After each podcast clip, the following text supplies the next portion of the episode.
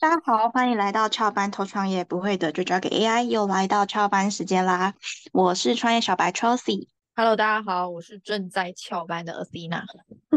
大家好，我是今天不讲干话的 Uko。哦，我真的不讲干话吗？对，你不觉得刚那句 就蛮干的吗？好吆喝。那今天就是想来跟大家聊聊，我在最近的时候刚好看到一个就是老高的影片，关于拖延症的事情，然后就突然想到，这其实也跟创业蛮有关系的。他在影片中其实就有提到说，嗯，我们人。基本上会有拖延症的问题，然后以及要怎么样子成功避免我们拖延症的这样的状况。大家针对这个议题，在你们自己的经历上面有没有什么可以分享的？你说要一个人不拖延，也蛮难的，就是我一定会有这种状况。那不过我觉得，其实拖延它就是一个现象。那可能要反推这件事情，或者是你到底想要达到什么样的目标嘛？如果你真的是想要往这个目标前进，那你你会比较知道说你要你接下来要做哪些事情，你比较不会说哦没有框架，所以我不知道这件事情做事情做了要干嘛。就像是。呃，我有一个感有一个感触很深，就是我最近跟我大儿子互动，然后他就是有时候在考国文或者在写写那个写国字，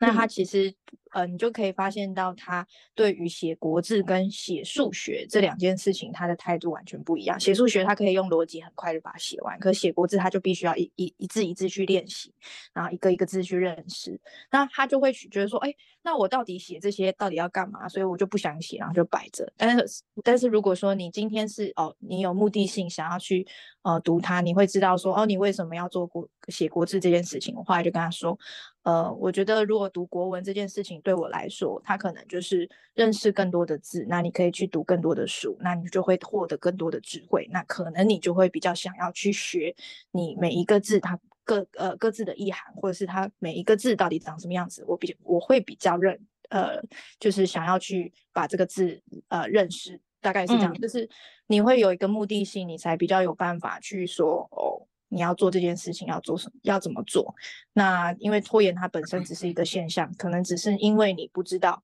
或者是实际上是你不想成功，所以你拖延，大概是这样。我的感觉是这样。嗯嗯嗯。You call it？嗯，我想想哦，你刚问的问题是什么？针对拖延症这件事情。哦，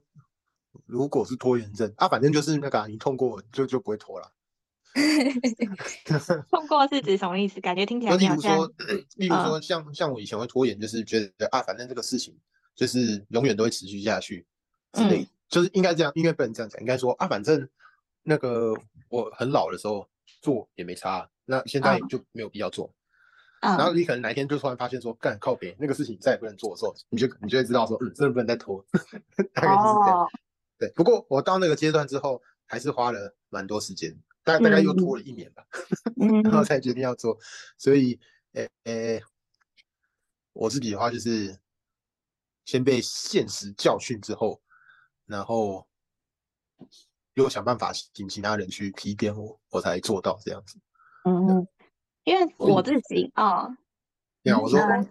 我好像没有分享出什么有用的东西。我我可以补充，我可以补充，因为我最近在看那个《巴比伦最有钱人》，它里面就有一个案例，就是说他就在分享自己的故事。那他自己是一个呃，就是会卖，他是买卖动物的一个商人。然后他有时候会卖这个，他主要卖骆驼跟马匹，那有时候会卖绵羊跟山羊。那他们通常去找这些动物来卖，所以他们会去，比如说去一趟一趟可能十天的旅程，然后去找去找一些，比如说羊群的那个那叫什么羊人这种去做交易。然后他这十天里面，他其实呃这十天都没有找到合适的人来跟他做交易，所以他他也在往往返程的路上。但是这一天就是他很晚才到城门边，所以城门已经关了，他只好待在外面，就是又饿又累，然后搭个帐篷。然后他就看到一个呃牧羊人，就是跑过来跟他说：“我老婆发烧，急需我回家。那我想要把我目前这个九百只的这种很多很多只的羊，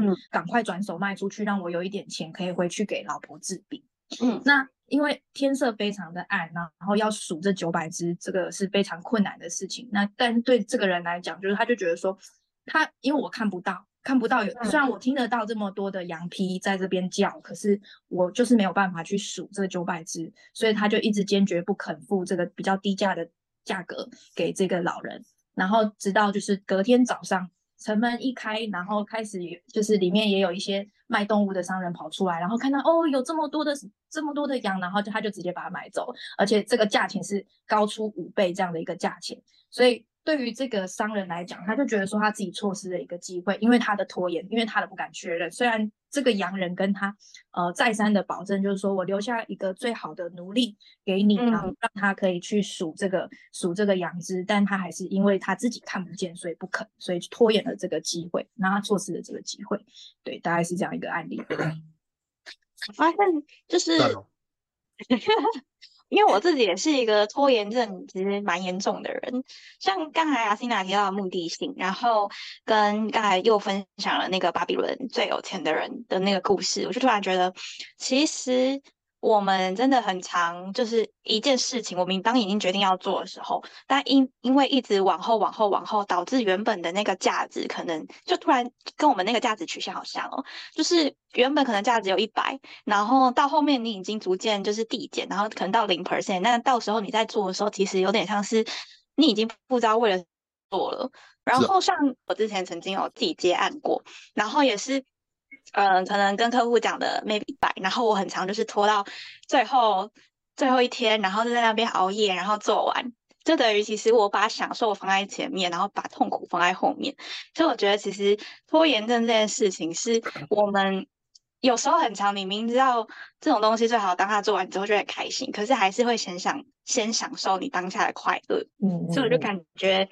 其实嗯。不管是非常清楚你自己的目的性也好，最好也给你抓你自己抓一个 d a y l i g h t 的时间，但那个 d a y l i g h t 不是一个空虚的。像老高他影片其实有说，你就可以可以画一个表格，例如你人生你可以活到九十岁，然后就画一个可能长达 maybe 呃一天一格，然后画很多，然后你已经把你人生的多少已经全部把它涂掉了，你就会很有意识从视觉上去看到说。嗯，我只剩下这些格子可以做我想要做的事情。那到底剩下这些时间，我有多少想要做的事情？我应该要怎么样赶快去尽快完成？不然你就没有时间。就像刚才 Uko 说的，你可能之后就没有时间可以做这件事情了。所以我觉得，时间啊，就是啊，反正那个事情过了，你就没机会做了。对啊，然后大家就会开始在就是呃后悔，或者是感叹说啊，当初我怎么没有做什么什么的。可是我在想。这件事情有没有什么？大家有没有什么建议？是其实可以避免这样的存在，就是有点像是在跟我们自己人性作对。我我我我以前做法就是，你先把钱花花下去就对。像我是那种钱花掉做，就觉得哦好痛哦，这个钱都花了，我当然就是还是要做啊，虽然还是会犹豫啊。但是我更看重就是我把钱花掉这件事情，所以我就会还是会去把它做完。可是好像也不一定诶，因为因为你说钱花掉，有很多人他是去。嗯，我有听说，就是有人去健身嘛，然后去健身房缴了钱，然后缴了钱之后，那钱也不也蛮多的，然后也没有去。然后我自己是花钱买了课程，到现在放了一两年吧，我还没上，但钱就已经花下去了。那我觉得你一定是花的不够，你要花更多。老实说，确实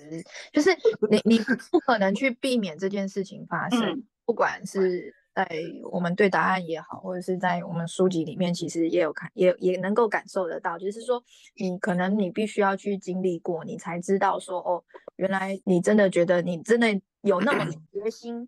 不想再这样了。你就像是对我们来讲，我们在停止发心的那一刻起，我们才奋奋起图强，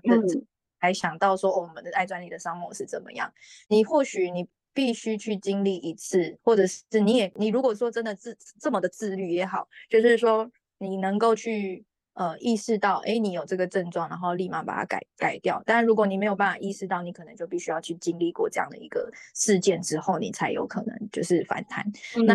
说你一定你一定要去做什么事情去避免它，而是是你接受它只有有这件事情的存在，你自然而然就避免。这其实很很很矛盾，但是就是。如果你真的有感受到，呃，有有发现到，你可能就不会这么做，大概是这样。或者是我们也可以去跟 Chat GPT 聊聊看，哎，怎么样去呃去了解什么是拖延，然后什么样怎么样的情况下会比较能够不拖延这样。或是我感觉也可以问问，就是呃，毕竟应该怎么讲呢？刚才提到的其实都是说，让我们自己先陷入绝境之后，你就会开始改变。但我想陷入绝境，应该应应该不是大家很想要，有点像是不想要先变成那样，才发现哦，原来我可以怎么样。所以我觉得应该也可以问 GPT 一个，就是说如何让大家先选择，嗯，我接受我我会有拖延，会有这样的状态，那我可以第一步怎么样去调整？有点像是先意识，然后再来行动。嗯。对啊，不然感觉好像其实很多时候我们，呃，以我自己拖延来说，我都会先欺骗自己说，哦，还有几个礼拜，还有几天，还行啦，还行啦，就像划手机一样，还有几个小时，还行还行，我这睡眠还可以，然后就默默的又超时了，然后是到最后身体受不了，哦，好睡觉。嗯，我问 GPT，他其实他的回答还蛮单纯，他就说，因为拖延其实就是你的一个行为，那行为一定都会有行为对应的根源，我有点超意。我我直接讲它的内容哈，就是 他说其实 GPT 有讲五个部分，就是第一个就是你要去了解拖延的根源，因为拖延可能有不同的原因，例如说你可能对任务恐惧啊，缺乏动力、过度压力，就是先去了解这些部分。那第二个部分就是要设定一个合理的希望，因为因为我刚好今天 Top Ten 有讲到嘛，就是说如果你设定一个呃东西这个目标。你把它缩小一百倍，你还是做不到，那你可能永远都不会去做，那就会一直拖延。这个可能也是一个期望值 设定的偏差的问题。那第三个就是去寻找自己的一个适合自己的解决方案。对他这边主要讲说明确的计划，然后时间管理的技巧，然后寻求外部支持。我觉得这个寻求外部支持是我自己是觉得很实用的一个方式。然后第四个部分就是要去关注进步而非完美。他说，其实重点是是持续的改善自己的习惯，而不是说是追求完美。就是如果你每一次哎有克服了一个小小的拖延，都可以为自己鼓励或庆祝。那最后就是要接纳自我培养跟善待，就是因为自己一定会有缺点跟不足。那我们成长的时候呢，也是要学会对自己宽容一点，就是接纳自己，接纳自己的不完美。哇，他讲的好好，对对啊，真好，嗯。但我在想，就是除了 GPT 这个建议，我自己觉得我们公司的那种拉框架跟海报任务建制的方式，其实也蛮适合关于拖延这件事。就是 GPT 它那上面有点像是先去找根源，然后去解决问题嘛。那在这段过程中，我们到底有什么样的方式可以让我们更有效率的去达成我们自己想要做目标这件事情？所以我在想，是不是可以有两位？跟我们分享一下，就是我们公司像从呃，如果我目标设定了，或是我目标该怎么设定才是所谓的合理的目标，然后以及我设定完之后，我框架怎么拉，怎么样建制我的海海报任务，才真的是可以让我们很有效的去执行到完成。嗯，如果以我们公司在就是做每一件事情的呃的流程的的的方式。来说话，我们都大部分我们做就是都会从坏号换，就是黄金圈去去着手。如果大家有那个那叫塞门西奈克吧，就是可以看他的 片或者他的书。那就是说，你做每件事情，你会你有你有你的为什么，然后你会有你的如何去达到这件事情，然后以及我。画我要怎么做？那画的部分的话，就尽量尽可能去可以比较简单的一步一步去执行。那其实也有呼应到刚刚有提到的，比如说，哎，那你这件事情拉拉长，你有几个可以去进行嘛？那你就尽可能把你的任务，呃，可以做到，呃，就是你可以比较简单可以去达成的。因为不要说我我任务设的一个很难，然后。我就我就两三个礼拜一个月，然后每天进度看到他就说未完成啊，进度十啊，进度三十，你都会很灰心。所以你必须要去，你把你的那个任务去做一个比较细的呃简，就是尽量简化，让它可以是简单，然后又可以有效率的去达成任务的方式去进行。那可能比 较我可以问一个问题，怎样算是简单的任务？那样简单任务就是现在把你的麦克风关掉，然后你关了，就就就就很简单，就是或者是我现在要去上厕所，我立马就走走去上厕所这种。我觉得好像也可以补充是，就是呃简单任务它其实是不会花你很多时间，是如果你要花好几个小时去完成这件事情，那它一定不是所谓的简单任务。对啊。なるほど。 はい。者是就是就是很简单啊，就是把你的手机的荧幕打开，这样也是一种，就是反正就是很简单的细节细小小的动作去进行，那尽可能让你哎，你第第一开始可能很简单，虽然你可能会看不起它，但是你做了你会你心里会得到满足，那你接下来就可以再慢慢慢慢推进嘛，那你就可以稍微设难一点，那你可能两三天达达成，但是你还是会满足，你不要说一直都去。选择失败，选择挫折，那你可能这个任务也进行不下去。所以就是尽可能让你的任务切分简单一些，这样子，这是我的看法。嗯，那我就可以补充一下，就是阿蒂娜讲的部分，因为阿蒂娜提到其实重点就是坏号化，但其实坏号化通常不是你设定一次就会完成，没错，就是通常坏一定会是持续变动状态。所以我们蛮蛮常讲到说会有比较容易接受挫折，通常就是比如说。可能你某一件，你假设有个任务比较具体啊，例如说我们在因为我们爱专利，我们在写一件专利哈，那哎，那我可能今天就开始写，我花了一天八个小时写完一件专利啊，结果我写完，然后我们跟团队对一下，我发现靠背，我可能第一步最前面的那个专利的重要框架就已经列错，那其实后面的八个小时就是那个不如去睡觉，对不对？还比较好。那通常这种时候你一定就会蛮有挫折，就觉得很不爽，那就就是。开始会觉得行动卡卡，就是你要再重做，你也会很累。所以刚刚阿迪亚就有提到一个蛮重要，就是让这个目标变得很简单。就例如说，哎，我们可能在写专利的时候，就是先列好说，哎，客户他到底想要实现的东西是什么啊？我可能列完这个，我就去跟那个我们的那个老板对一下，对，是不是？哎，这个方向是对的吗？那哎，通常老板这时候也给你一些建议嘛。呃，每个人状况可能不一样，对，然后他可以给你建议，哎，甚至他的建议就帮你把后面两两三四步都完成。等到其实你也不用再去处理更多的就是细节的内容，类似这样子吧。对，就是你框架对了，那你后面怎么做你都对。所以其实要怎么知道它是对的？那可能你列完你的框架之后，你的外号化之后，你可以找你身边的人脉 Top Ten 来对答案，大概是这样。嗯，我也想要补充一下，因为像刚才其实有提到，就是这三个黄金圈的重点嘛。那也许有另一种方式是说，当你在建立你的目标，或是其实你可以设一个核心理念，然后之后再设你的目标。核心理念就像是是，嗯，你为什么想要做这件事情？你你想要做这件事情的核心宗旨是什么？例如，假设说，呃，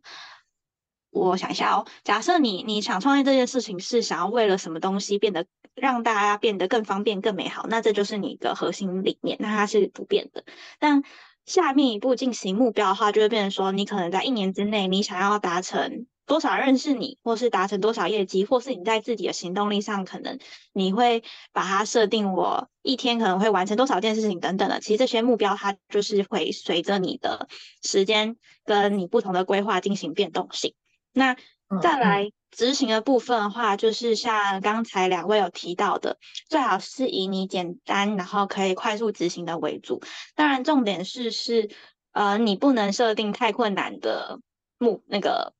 任务，因为你做太困难，你可能你你今天就会颓废，然后就觉得啊，我我之后就会一直完成不了。就像大家说的减肥，你永远在说减肥，永远都是明天的事情，永远不会进行第一步，因为你已经想到觉得它很困难了，所以。我们刚才其实也有提到海报任务，海报任务就等于说，大家可以就是，哎，可以请两位帮我解释一下海报任务吗？我一时间有点不知道怎么正好好的解释海报任务这件事。嗯，那要 Chat GPT 来给他一个定义，精准定。你说你说海报任务吗？海报任务，哎，你们知道海报任务的名称，就是因为美国海军有个海豹突击队。它它是一个队，那他们执行任务的方式就被称为海豹任务。所以他们其实很简单，就是他们会先确认说，我的一个，例如说我，例如说我们有要达成一个任务，叫做去救一个人，也是这样。那救一个人，我们可能需要知道这个所有的情况，先收集情况，然后设定路线，然后放人进去，然后人达成一二三阶段的任务。然后最终解决掉那个我们最终达到我们想要的成果，这样子。那他他们其实就是把像这样的一个方式去做，做成一个任务的目标，就是我可能每次是只前进一步，然后前进一步说，哎，确认那个前面的资讯是怎么样，我们再前进下一步。他们的状况比较像是这样。嗯，对对对对对。那我们就是我记得我们是看哪一本书里面有讲到，就是他是任务 海豹突击队的团队制胜法则，是这本吗？应该是因为那本书我没看，所以应该是那本。对对对，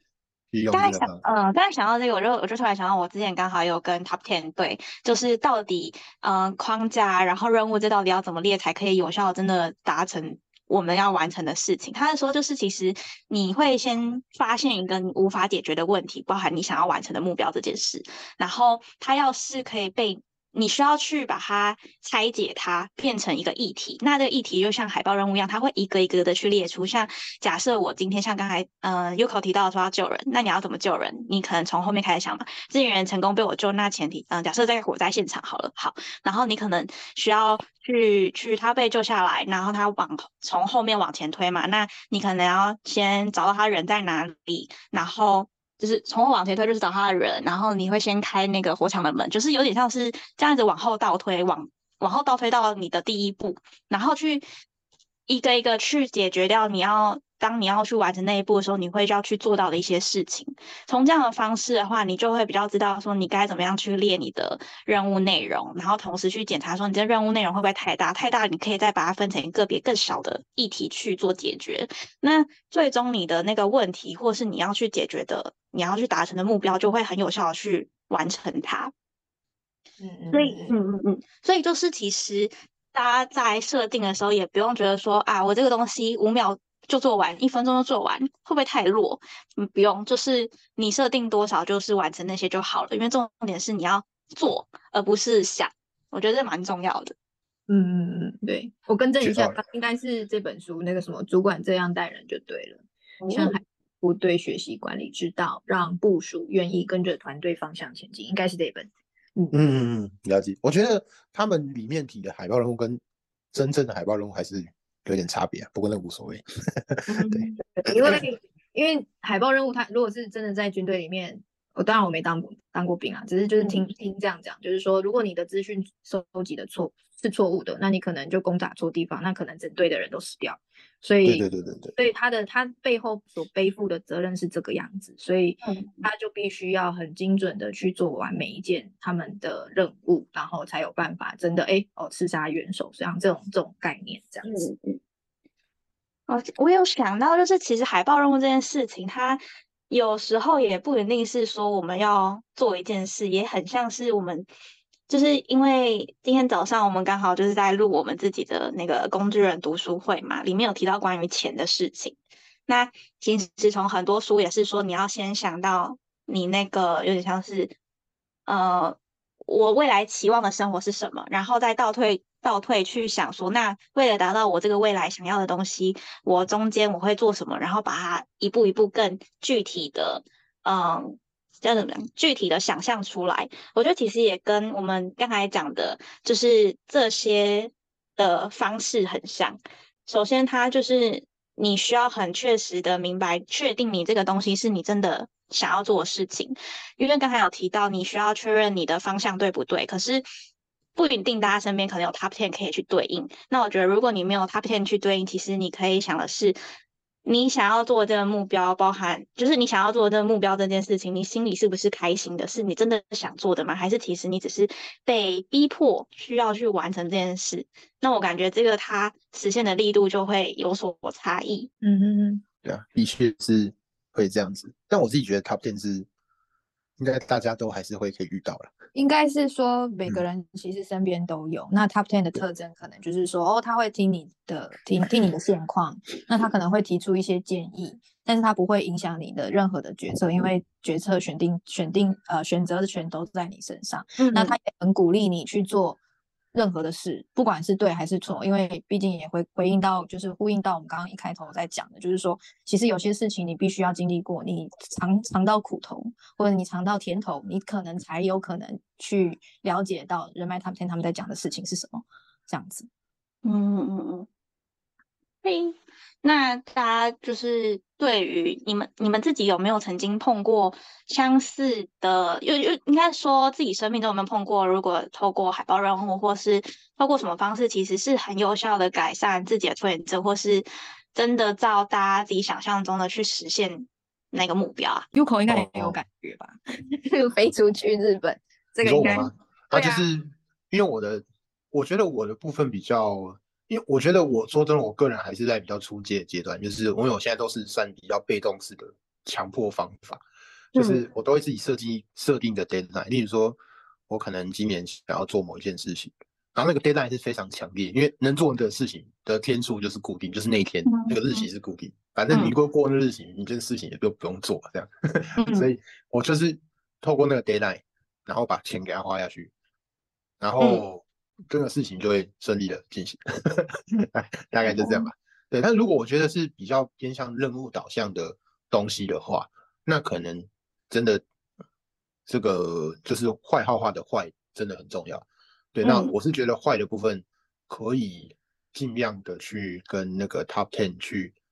就是多多交谈，去定出那个坏，我觉得蛮重要。因为我记得我最一开始的时候，我最早其实。当初想要去日本，就是去想要开去开我的梦想的车款，然后后来我的目标就开始转变，你知道，就我就开始不知道是为什么突然变成是想要去看比赛。然后我记得那个时候我就有去跟 Top Ten 对过一次，然后他就跟我说：“哎，啊，你的目标不是原本是要去那个开车子，啊，怎么突然变看比赛？”然后反正那个时候我就掰一个理由，啊，掰掰到最后我就发现，哦，没有，你还是在逃避真相，那就再把那个目标调整回来，就是要去达到那件事情。所以我就反那像我想要去开车子这个事情就。它就是一个很没有 deadline 的时间，就是好像不管我什么时候做也都无所谓的那种感觉。嗯，大概有那个感感觉的时候，你大概就一直拖下去。所以我那个时候后来做法就是，嗯，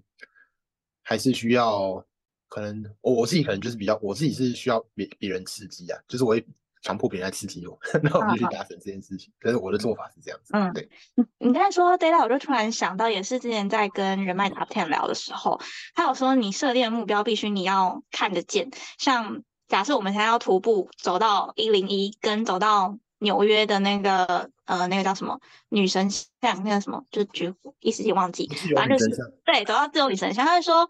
我们在台湾看得到一零一，所以你再怎么你你跟我讲中间会怎样怎样，我都会相信你。你说往左走，我就会知道左边的路是对的。可是你跟我讲要去呃自由女神像那边，你说走左左右，我都会怀疑说你说的是对的吗？因为我看不见它的路在哪里。所以我觉得其实就像刚才说的，设定 d a y l i g h t 它其实就是告诉你说，OK，你的终点就在这，你看得到它，包含你。在中间，你想的任何一步都是你很明确知道，OK，我走的方向是对的。包含像你去对你的人脉卡片对话，然后或是跟你身边的人讲，他都可以去帮你检视说，哎，你是不是跟当初设定的目标不太一样？你走走错路了。所以真的觉得，其实设定到正确的目标，以及你自己觉得它是可实现，缩小缩小一百倍，你都可以完成的这件事情，是很重要的一件事情。好，嗯嗯，OK，那我们的时间也差不多了，我们最后来总结一下刚才讨论到的关于拖延症的部分啊，其实每个人都有，所以也不用害怕。重点是，是你需要知道说，你这件事情你为什么会去想要拖延它，然后去接受它，然后再去一步一步的去设定你，嗯。该做的任务就可以完成它，所以先选择，应该说意识上你要先接受你这样害怕的情绪，就不要去逃避。然后，那明确可以怎么样执行的话，我们这边给的我们自己经历的一些建议是说，可以先以黄金圈坏号化的方式去。设定你的目标，那第一个是你要知道你的目的性，你完成这件事的目的性是什么，你的核心理念是什么。同时会建议说，你要确定好这个是你真的想要做的事情。如果是让你充满许愿心，那你的完成度会让你，应该说你会更容易去完成它。比较会有动力去。那接下来你设定完你的目标，你跟你你想的目的性之后呢，你需要去思考你要怎么执行。那执行的这个任务的方式会建议你从后面想到前面，就是倒推过来该怎么做。你呃，你先从结果，然后往后推，你会越来越越容易清楚说你该什么样的步骤可以达到你的目标。那在你设定你这个任务的过程中呢，就是要设定是你很容易呃。快速可以去完成的事情，如果这个东西需要花到你一周的时间，然后呃很久的时间，那它表示它可能你设定的目标还是你设定的任务还是太大，所以在这目标设定的部呃不是目标，sorry，在任务设定的部分呢，大家要特别留意的就是是短时间很快可以去完成的。如果过长，你自己会选择的啊，我想放着放好几天，那它可能就你必须要再把它切割成更小的任务。这样才可以一步一步有效达成你的目标。然后基本上就几大步骤啦，但重点是你可以先去，如果你之前已经有在拖延的事情，你可以先去了解说你为什么会想要拖延它，以及你可以寻找就是什么样的方式适合你。像刚才提到约口听到说，呃，设定一个 deadline，然后由旁边的人去去盯醒。盯你或是怎么样，对他来说是最有效的。那可能假设对我来说呢，是我把它写下来，然后一直贴在我面前，一直让让我知道，或是画一些表格等等的方式。其实重点是大家找到自己对自己最有效的一个提醒追踪方式就好。同时，最后要从 ChatGPT 那边建议的事情是，我们要关注自己的进步，而非关注自己是否完美。所以你要学会接纳自己的不完美，没有一个人是完美，你做任何事情都是对的。所以重点是希望大家可以借我这套方法，然后减缓你的拖延症，然后尽量尽快的达成你自己想要做的事情，让生命变得更加美好。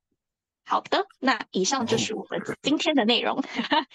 感谢大家，拜拜，拜拜。